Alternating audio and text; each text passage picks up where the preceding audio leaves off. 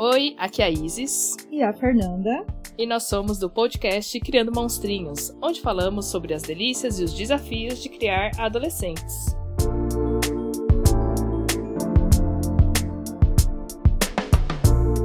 E o tema dessa edição, na verdade, não é um tema de uma edição, é uma semana especial que a gente está fazendo com educadores.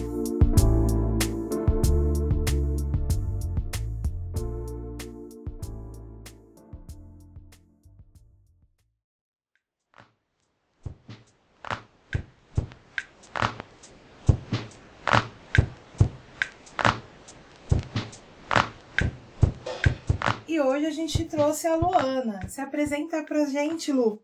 Olá, meninas! Olá, todo mundo que está ouvindo. Muito bom estar tá aqui com vocês. Eu sou a Luana, eu trabalho no SESC São Paulo, já trabalhei no Belenzinho, agora no Ipiranga, nos projetos Curumim e Juventudes de educação não formal. Tenho formação em educação física e sou especialista em cuidados integrativos e estou muito feliz de estar tá aqui batendo esse papo com vocês. Aí você quer falar mais alguma coisa? Se você tem bichinho, você gosta de gente? Ah, eu não tenho animais, eu gostaria, mas eu gosto muito de viajar também e eu fico muito fora de casa, então essa pandemia está sendo um desafio bem grande para mim porque eu sou uma pessoa super da rua, então não dá muito para ter animais quando a gente não tá disposto a dar atenção, né? Então é isso, eu sou a pessoa super da festa, dos relacionamentos, de estar tá junto, de estar tá perto, e aí tamo junto aí nos desafios desse momento atual.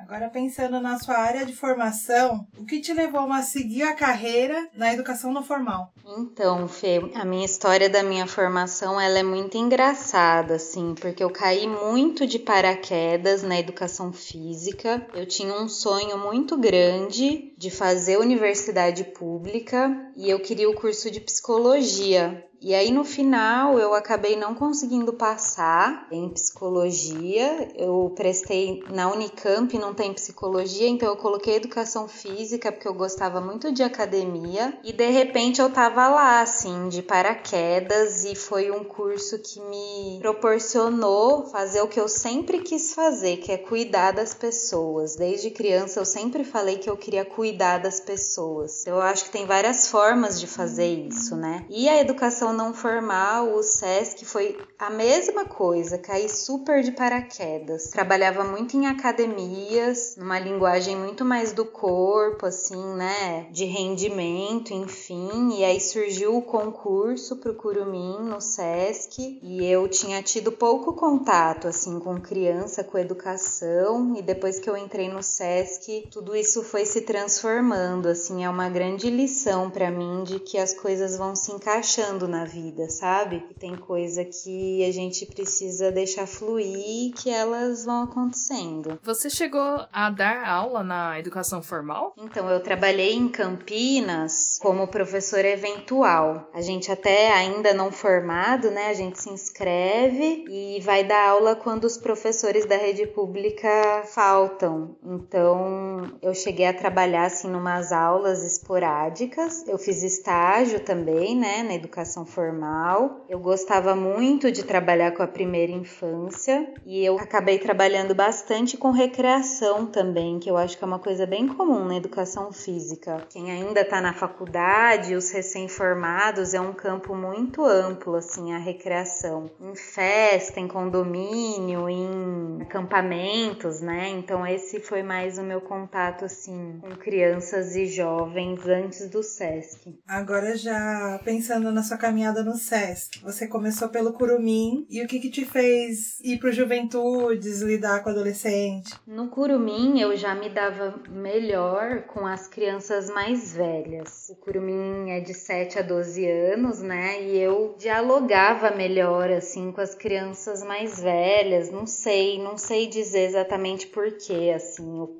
papo mais direto e tal. E aí por um problema na equipe, assim, de relação. É engraçado como as coisas se dão na vida, né? Muitas coisas são escolhas, mas outras a gente vai indo com o barco, assim, né, na maré. Surgiu essa possibilidade de mudança na equipe, eu quis ir para o Juventudes e eu acho que com os jovens eu tenho um lugar muito de afinidade, de linguagem. Eu me considero muito adolescente, assim, eu gosto das músicas, das séries. E tanto é que no Cuidados Integrativos, na pós-graduação que eu fiz pela Unifesp, o meu trabalho de monografia foi a, a minha autobiografia da minha adolescência, assim, pensando que pra gente ser educador de jovens, é necessário que a gente olhe para nossa própria adolescência, sabe? Que aí a gente consegue ficar mais perto, sabe? Cons consegue entender melhor o que está acontecendo com eles. Muitos episódios aqui do podcast a gente faz essas comparações, né? Quando a gente era adolescente e lidando com adolescente agora, que a gente às vezes esquece, né? Essa comparação saudável, né? Que é uma comparação assim de eu sei essa dor que você tá sentindo, eu já senti, ou essa coisa super legal que você tá sentindo, eu já senti também, por mais que tenham as coisas da geração, né? Que são próprias da geração. Como que funciona no SESC? Você tem a diferença entre crianças e jovens de escolas públicas e particulares? Você consegue ter essa percepção? Bom, eu acho que essa parte é muito difícil falar assim de uma regra, né, da diferença de jovens e crianças de escola pública ou privada, porque existem muitos modelos de escolas e muitos modelos de jovens e crianças. Então, eu acho que o que a gente pode é, trazer é que as escolas públicas aí é, precisam de um cuidado melhor do Estado, claramente, é, isso aparece. Muitas das escolas públicas desenvolvem a autonomia de um jeito muito particular com as crianças e com os jovens, e que é muito legal. E aí falar sobre as universidades públicas, né? Que eu acho que a gente precisa citar isso,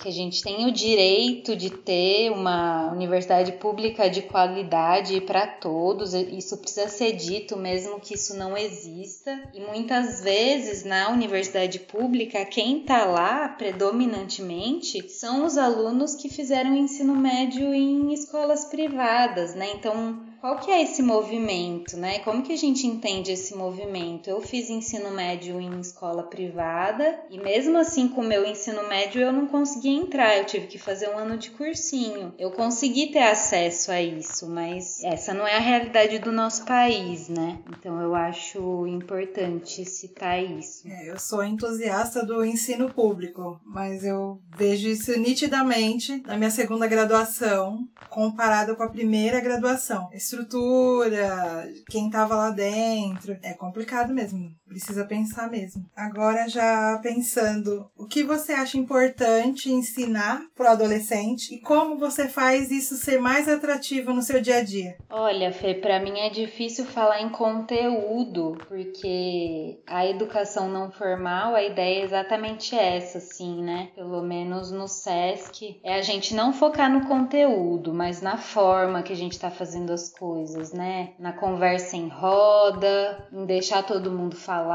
em cada um ter o seu espaço, fazer um espaço democrático de educação, tentar trazer o, o convívio em comunidade, aprender a viver em comunidade, em fazer as coisas coletivamente, sem excluir. Isso é um aprendizado para nós, educadores também. Não é porque eu tô lá como educadora que eu já sei ser democrática. Muito difícil trabalhar em equipe também com outros educadores. Muito difícil estar é, tá no dia a dia o tempo todo com perguntas. Eu trabalho muito com perguntas. Será que tá tudo bem? Será que eu tô fazendo as coisas da melhor forma? Será que a gente tá dando espaço para todo mundo se expressar? E aí, o que é importante ensinar e como tornar atrativo, é, no meu contexto educacional, o que eu acho importante é essa educação participativa. É a gente trazer as crianças e os jovens para participar da própria educação. E aí, o que, que vocês querem aprender? E aí, que filme que vocês querem ver? E aí, o que, que vocês querem discutir hoje? Eles já têm muitas demandas, assim, né? Que às vezes a escola formal não dá conta, né? De todas essas coisas que estão borbulhando. No SESC, com esses projetos, a gente tenta dar conta um pouco disso. Na educação formal, na escola, eu acho que fica muito claro, assim, o tornar atrativo está totalmente ligado com a reforma do ensino, né? Com a reforma do espaço. Esse formato de sala de aula, de um atrás do outro, não funciona mais. Um olhando na nuca do outro não funciona, não é assim que os corpos têm que estar dispostos para aprender, né? Então eu acho que, nossa, a gente tem muita coisa para caminhar ainda. É, eu vou perguntar algo que não tá na pauta, mas eu acho interessante pensar. Você tem contato com alguém que já saiu da educação não formal? Por exemplo, ah, já tá adulto hoje em dia, que fala ainda do programa? Como é que é essa relação com quem já participou do programa antigamente? Você chega a ter contato com algumas pessoas? Eu tenho um contato mais superficial, assim, pelo Facebook, com poucas crianças que eram lá, né, de nove anos atrás, quando eu entrei no Belenzinho, que aí é muito engraçado a gente ir acompanhando, né, e virando adulto. Tem uma que era curumim que já tem dois filhos, mas é um contato mais superficial, assim, não sei te contar muitas histórias sobre isso, não. Bom, a gente consegue puxar o gancho então. Você permite que os jovens te sigam nas redes sociais? Tenha seu WhatsApp, por exemplo, seu Instagram? Como é que funciona para você? Eu tinha um receio sobre isso quando eu trabalhava mais com as crianças. E aí, quando eu parti para os jovens, eu, eu me senti muito mais à vontade, porque meu trabalho com eles era muito pautado na minha realidade também, né? Então, quando eles vêm me falar é, que tá sofrendo de amor, por exemplo, eu vou usar exemplos da minha vida pessoal, sabe? Eu não tenho muito problema em me expor. Então, no dia a dia já é uma exposição muito grande, assim. Eu não tenho problema que os jovens vejam fotos minhas tomando cerveja, porque eu não vou ser hipócrita e falar para eles, não beba cerveja porque faz mal. Não, eu tomo cerveja, é mó legal. Então, eu sei que tem muitos educadores que não têm essa postura, assim. Eu acho que é de cada um. O WhatsApp eu tenho de alguns também, mas é mais por afinidade mesmo, ou às vezes por, por ter que falar alguma coisa, né, do, do programa e acabei que fiquei com o telefone. É, então eu tenho contato assim direto com poucos, mas quem quer me seguir eu acabo seguindo de volta também. Eu tento não fazer esse movimento de eu seguir primeiro, porque às vezes eles não estão à vontade também, né, com um educador por ali bisbilhotando a vida deles, né? É, eu fiquei pensando aqui quando você estava falando sobre seguir ou não. Aí eu fico pensando, você nesse contexto, usando as redes sociais para se comunicar com eles, você acha isso importante? Por quê? Ah, e eu acho que são formas diferentes de fazer, assim, sabe? Para mim, no meu jeito de ser e no meu jeito de levar a educação, é legal, sabe? Porque tem a ver lá com o que eu falei do meu trabalho também, né? São eles entrando em contato com o que eu sou, eu entrando em contato com o que eles são, e tá tudo bem nisso, né? É um estreitar de laços, assim, eu não vejo problema nenhum. Então você acompanha algum influenciador que está nessa faixa etária? Influenciador, assim, desses famosos que são jovens, eu não sigo nenhum assim específico, mas eu sigo algumas páginas que são grupos de jovens que estão produzindo conteúdos juntos, assim, mas na área da educação. Tem um que é o arroba vozes underline periféricas, é, que um jovem desenha, o outro escreve, um escreve, o outro desenha. 啊。Eles fazem uma, uma conversa muito legal. Surgiu na pandemia essa página. Tem uma outra que é o arroba de olho na quebrada, é o Observatório de Olho na Quebrada de Heliópolis. Como eu tô no Sesc Piranga, a gente tem um contato muito estreito com a comunidade de Heliópolis e esse é um grupo de pessoas, de jovens, né, que faz pesquisas da comunidade, muito legal, muitas coisas muito legais que eles produzem produzem. Tem também uma outra página que é o arroba Agentes da Cidadania, que é de Votorantim, que eles também são jovens que produzem lives e conteúdo para jovens também. E aí tem as besteiras da internet, né, gente? Porque ai, precisa consumir um pouco de besteira também, senão a gente não sobrevive. Eu amo o fundo de quintal, que são aqueles meninos do Maranhão maravilhosos que fazem versões de música e cantam e dançam e se empurram e são super engraçados são jovens também e eu adoro assistir.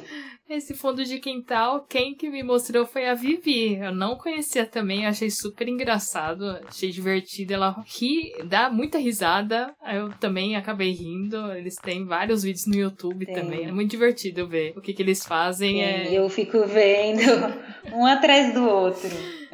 Ai, meu Deus. Agora pensando em todo esse contexto que a gente expôs, você tem algum recado sobre educação, protagonismo juvenil, né? Algo que você queira falar para finalizar? Ah, eu acho que tem muitas coisas, assim, mas eu acho que uma coisa que me vem agora, assim, muito forte, é que quando a gente fala de juventudes, tem muita gente que fala na coisa, assim, da esperança da próxima geração, sabe? Eu acho que isso é muito pesado, gente. Eu acho que é, é muito transferido sabe? Lógico que isso é um pouco verdade, mas eu acho muito ruim quando a gente fala de crianças e jovens, a gente ficar focando nessa esperança que a geração deles mude alguma coisa no mundo. A esperança tá no agora, tá no presente, sabe? Tá nas urnas, na votação, na a gente aprender a votar, a gente dialogar e a gente cuidar, né, desses jovens, cuidar dessas crianças que estão vindo aí, muito mais do que colocar as nossas esperanças e as nossas expectativas de um mundo melhor na mão deles, sabe? Esse discurso me incomoda bastante. Então eu acho que o recado aí é para que a gente cuide das juventudes, sabe? Para que elas possam se expressar livremente, ser elas mesmas no plural, ser do jeito que quiser ser e que a gente possa abrir aí o nosso as nossas mentes, os nossos ouvidos, os nossos corações para o que eles trazem de novo, porque eles já nascem de outro jeito, né? A geração quando vem, ela já traz coisas que parecem que já nascem com elas assim, que são muito delas. E a gente enquanto adulto, enquanto, né, pessoa mais velha, eu acho que precisa estar aberto para ouvir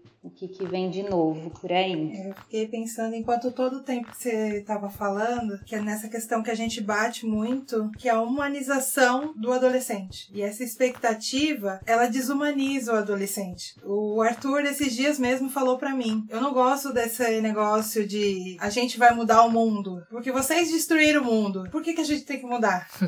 é, é. Vocês fizeram tudo o que quiseram, utilizaram dos recursos, geraram lixo, quem queimaram a Amazônia e agora eu, que tô nascendo nesse mundo, vou ter que mudar, por favor, né? É, me ajuda aí, gente. É bem isso. É, vamos, vamos todo mundo junto. Não precisa colocar só neles essa responsa, não.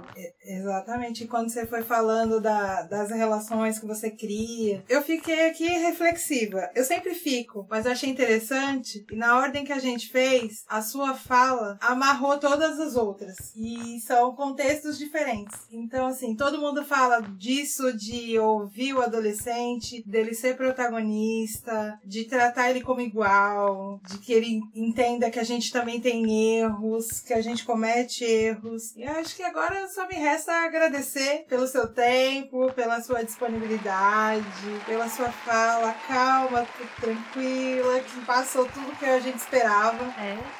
Muito obrigada, Luana, pela sua participação. Adorei esse bate-papo. Se eu soubesse, eu teria conhecido o Curumim bem antes. Eu moro perto de Sesc, mas eu nunca fui de frequentar o Sesc assim. Ah, eu que agradeço, gente. A Fê, é, o Arthur participou do, do Curumim, né? E a Fê era uma das mães, assim, que estavam sempre nos encontros, super na troca com a gente. E é muito engraçado que a gente sempre falava. Os pais e as mães que que menos precisam são os que sempre estão ali, né? Super participativos e super na educação junto com os educadores. Então acho que vale muito falar isso assim também, dessa educação em comunidade, sabe? Que não é só a família, não é só o professor, não é só o educador da educação não formal. Todo mundo é responsável pela educação de todos os jovens e crianças que estão aí no mundo. Então muito obrigada pela oportunidade de estar aqui falando com vocês. Foi muito bom.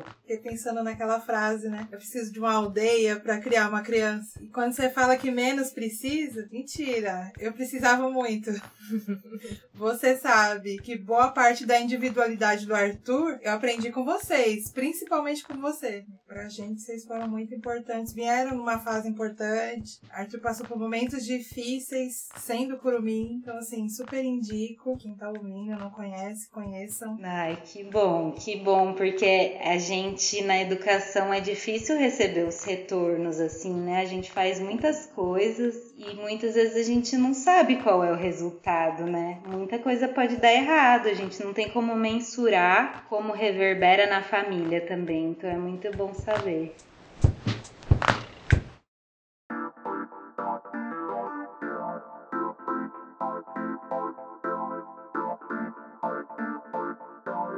Vamos ao nosso monstruário de hoje. Fernanda, qual que é a sua indicação monstra? Minha indicação de hoje, depois de todo esse contexto, é o Instagram e Twitter Transcurecer. É uma mulher trans, negra, periférica, falando dessa realidade violenta. É jovem, estudante de física, super inteligente, super engajada na causa trans, mas além de tudo, ela faz com que você humanize a pessoa trans a forma que a Cher trata as pessoas. Enfim, ela é incrível, eu recomendo conhecer. A minha indicação monstra de hoje vai ser a Rita Von Hunt. Rita Von Hunt é o nome de drag queen, né? Da drag queen. Ela é professora, ela dá aula de drag queen, né? Vestida como drag queen. Tem um canal no YouTube chamado Tempero Drag, onde traz várias reflexões, filosofias, indicações de livros, leituras. Enfim, vale bastante a pena conhecer para poder desconstruir várias coisas da sociedade. No Instagram é Rita Underline Von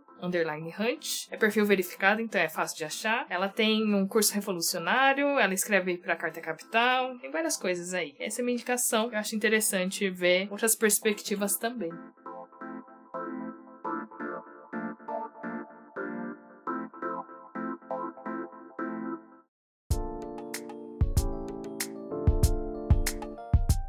Sugestões e parcerias, nosso e-mail é contato.criandomonstrinhos.gmail.com No Twitter e no Instagram, arroba PCMonstrinhos. Toda segunda a gente tem um episódio novo às 20 horas. Com exceção dessa semana, todo dia vai ter um episódio novo às 20. Um beijo, um abraço das mães monstras, Fernanda e Isis.